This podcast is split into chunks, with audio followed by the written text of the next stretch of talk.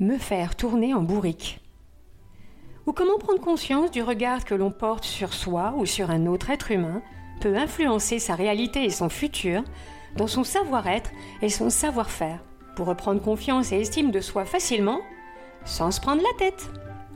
Tu es à l'écoute du podcast qui allume la magie de tous ceux qui aimeraient explorer leur potentiel énergétique en pleine conscience, d'éveiller la meilleure version de soi-même dans le quotidien et retrouver sa force intérieure. Je m'appelle Laurence Ries, intuitive et connectée, sophrologue certifiée somatothérapeute depuis plus de 13 ans. Je suis spécialisée en nettoyage des blessures psychiques et traumatiques par les états d'expansion de conscience pour libérer des mémoires psycho-énergétiques et sensorielles et j'anime ce podcast magique afin de découvrir ce chemin essentiel de pratique et de transformation chromatique pour contribuer à un éveil de l'être. Je te remercie de prendre un peu de ton temps pour écouter ce podcast que je suis ravie de partager avec toi. Tourner en bourrique.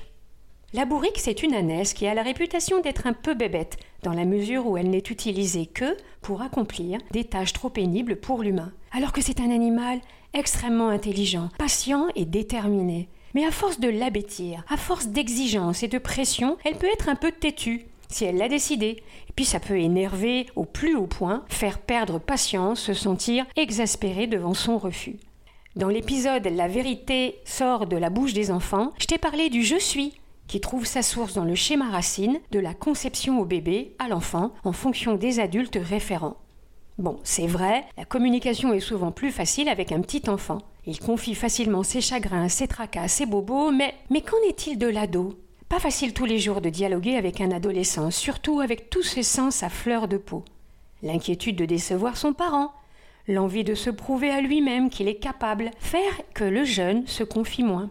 Les parents peuvent avoir du mal à vivre cette mise à l'écart progressive, que certains nomment l'âge ingrat. Je te reconnais plus, avant t'étais mieux, ben, dans cette période de flou identitaire, l'adolescent lui aussi se questionne. Il quitte le petit enfant qu'il connaissait pour devenir quelqu'un qu'il ne connaît pas encore, cet inconnu qui grandit en lui.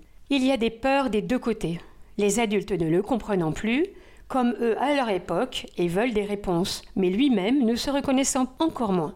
Or, même s'il est très important de laisser la parole libre, l'adolescent a besoin de se sentir que son parent est toujours disponible tout en le lâchant.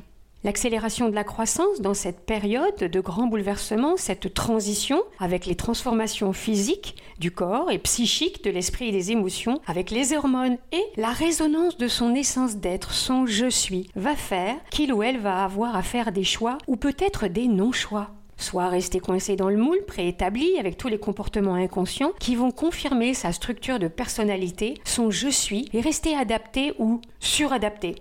Soit il va se sentir de faire un vrai choix, oser s'opposer, être différent du modèle conditionné, sortir de sa zone de l'enfance et parfois dans le conflit.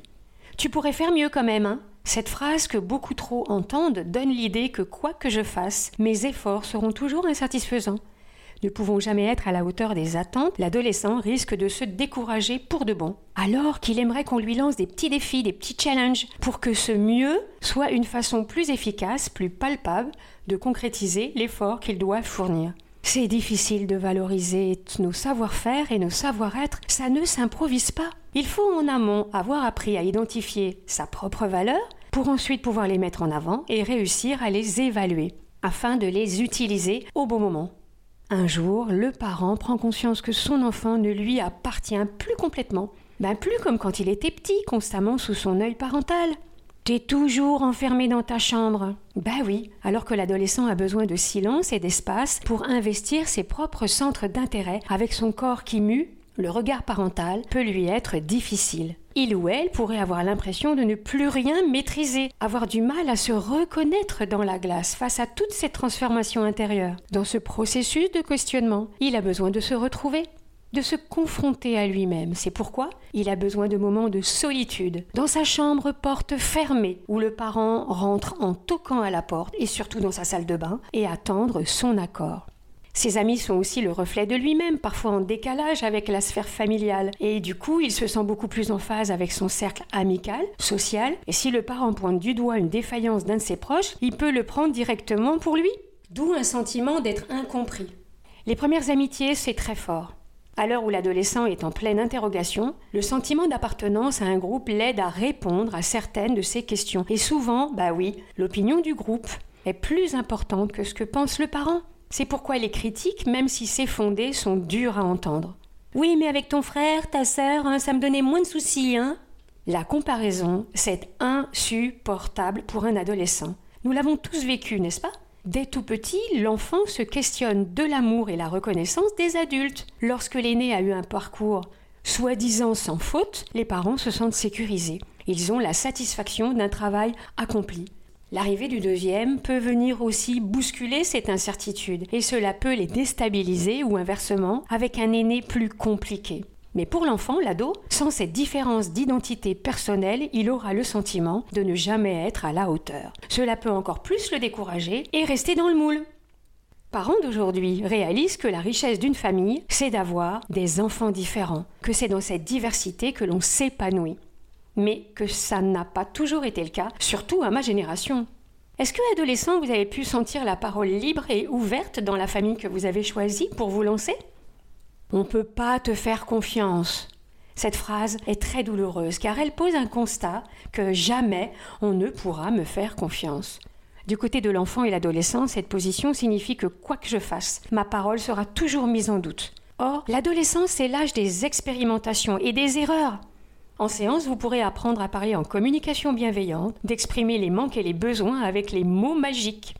Car c'est l'occasion de se redonner une chance, de se sentir écouté et se responsabiliser. Tu vas pas sortir comme ça quand même, hein? Pour le parent qui s'est habitué à choisir ses tenues pendant toute la petite enfance, il faut accepter l'idée que l'adolescent fasse désormais ses propres choix comme il l'entend le vêtement de l'adolescent lui sert de seconde peau. Quand il change de look en passant d'un extrême à l'autre, cela réveille tous les bouleversements qu'il traverse. Le vêtement, c'est aussi le signe d'une appartenance. Cela peut inquiéter les parents. Ils peuvent être un peu parfois déroutés avec un look K-pop un jour, grunge le lendemain, morbide ou trop sexualisé. L'ado, lui, ne se rend pas réellement compte du regard de l'autre adulte, même s'il le sent. Et il s'interroge plutôt par rapport à celui des personnes de son âge. Il ne s'habille que et pas uniquement que pour se faire remarquer. Parfois, au contraire, c'est pour se protéger, se cacher dans un groupe, une tribu, par manque de confiance en lui.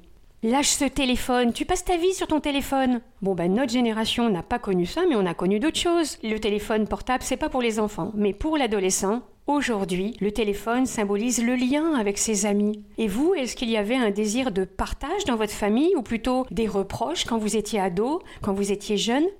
Lui répéter en permanence qu'il n'est pas toujours comme il faut risque de devenir un fond sonore auquel il ne prêtera plus attention.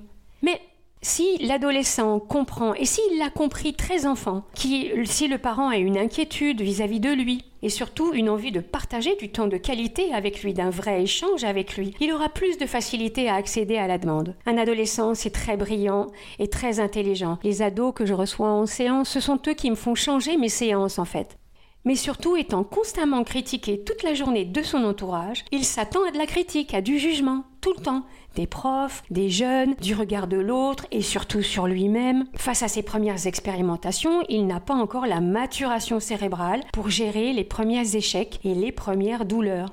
L'adolescent peut être en difficulté dans sa gestion émotionnelle. Bah ça vaut pas la peine de se mettre dans ces états-là quand même. Oh, tu vas pas en faire un drame, hein. Quand l'enfant est petit, il s'écorche un genou, il partage immédiatement sa douleur à son parent, qui l'appelle tout de suite au secours. Pour l'adolescent, l'adolescente, lui, il ne veut plus être considéré comme un bébé et veut se débrouiller par lui-même. Un échec sentimental, ça peut faire l'effet d'un cataclysme dans sa vie. Ben, t'en auras d'autres, hein, c'est pas si grave, c'est qu'une amourette. Minimiser son ressenti en lui affirmant qu'il n'est pas en capacité de s'autoréguler, c'est terrible. Ça discrédite les émotions qu'il ressent car il est déjà en difficulté pour admettre cette souffrance et la revendiquer. Les adultes ont la maturité du cerveau et les années d'expérience qui leur permettent la mise en distance nécessaire, enfin certains adultes. Mais certains aussi ont tendance à considérer leur adolescent comme un mini-adulte et ne considèrent pas son émotion comme légitime. Est-ce qu'on a vu si vous étiez en souffrance, vous, quand vous étiez un jeune ado? Est-ce qu'on a pris le temps de vous comprendre avec ce qui a été difficile pour vous? Plus il va grandir, plus il ou elle va apprendre à relativiser, car ses expériences vont lui enseigner celles de demain.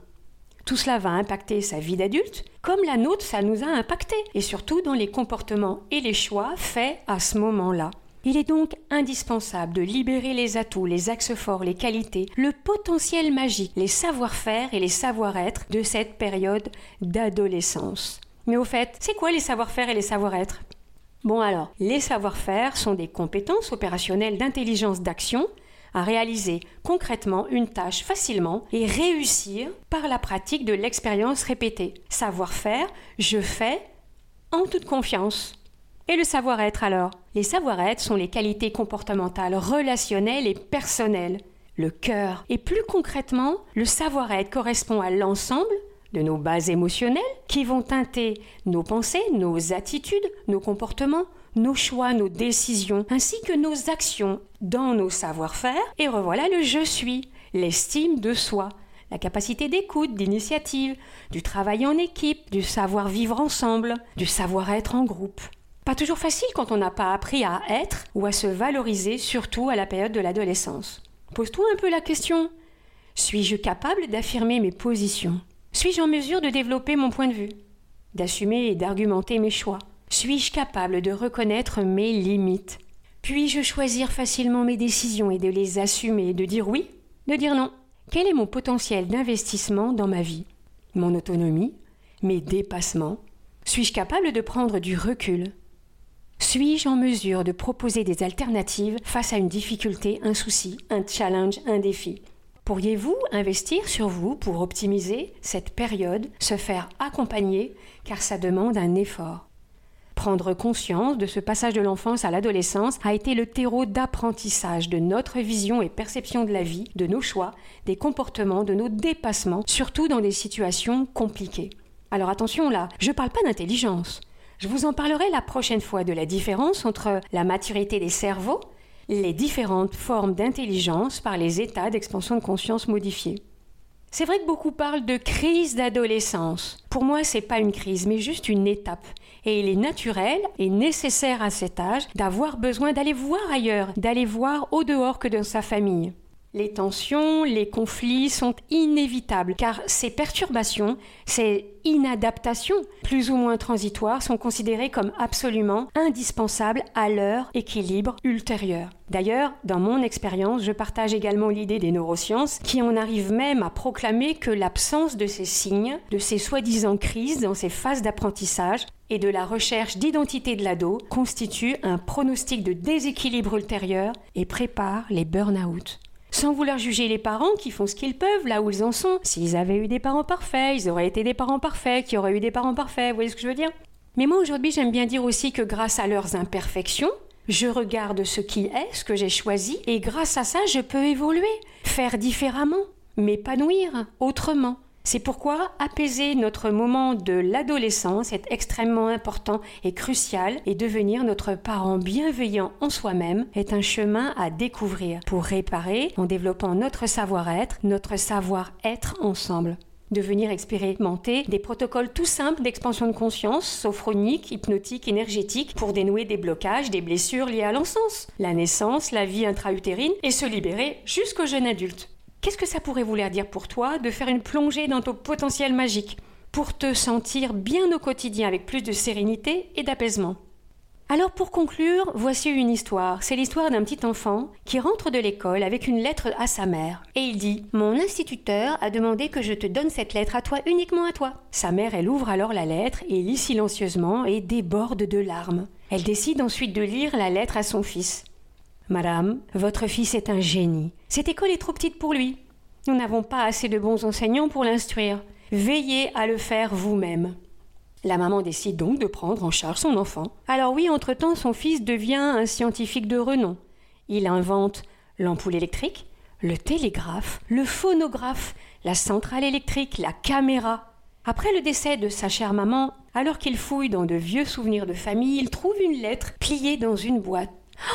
Il reconnaît la lettre qu'il avait donnée à sa mère quand il était enfant de la part de son instituteur. Il l'ouvre et ça disait ceci. Votre fils est un cancre. Il est déficient. On détecte chez lui une maladie mentale. Nous n'autorisons plus votre fils à revenir à l'école. Waouh Cet enfant, c'était Thomas Edison. l'un des plus grands scientifiques, si ce n'est le plus talentueux de son époque. Il a pleuré pendant de longues heures et il a ajouté ceci dans son journal. Thomas Edison était un enfant nul et déficient qui, grâce à une mère héroïque, est devenu le génie du siècle. Voilà un bel exemple de l'effet d'encouragement motivant par le cœur à savoir que le regard que l'on porte sur l'autre être humain influence sa réalité, sa magie et son futur. Je te remercie infiniment de m'avoir écouté jusqu'au bout et si t'as kiffé cet épisode, qu'il a fait écho en toi et si ça t'a parlé, je te laisse me mettre un avis sur cette partie du passé de toi, cette partie d'apprentissage et d'évolution, un like, un smiley, une étoile, tout ce que tu veux en fait. Je t'invite aussi à le partager, à faire évoluer cette énergie magique en toi et autour de toi, car il peut colorer, inspirer une personne qui en aurait besoin. Et si c'est pas déjà fait, abonne-toi sur ma plateforme de podcast préférée ou sur ma newsletter, comme ça tu es sûr de ne moquer aucun épisode. Alors et toi, tu aimerais ça? Révéler cette partie précieuse en toi en prendre soin? Écris-moi. Et pourquoi pas échanger sur les réseaux sociaux, ils sont tous écrits dans la bio. Ou sur mon mail rieslaurence@gmail.com ou mon site laurenceries.fr. Tu vas adorer explorer ta magie personnelle en attendant de te retrouver très bientôt pour un nouvel épisode, une séance, un mini-atelier chromatique. Que la magie enchante ton cœur et te guide sur le chemin.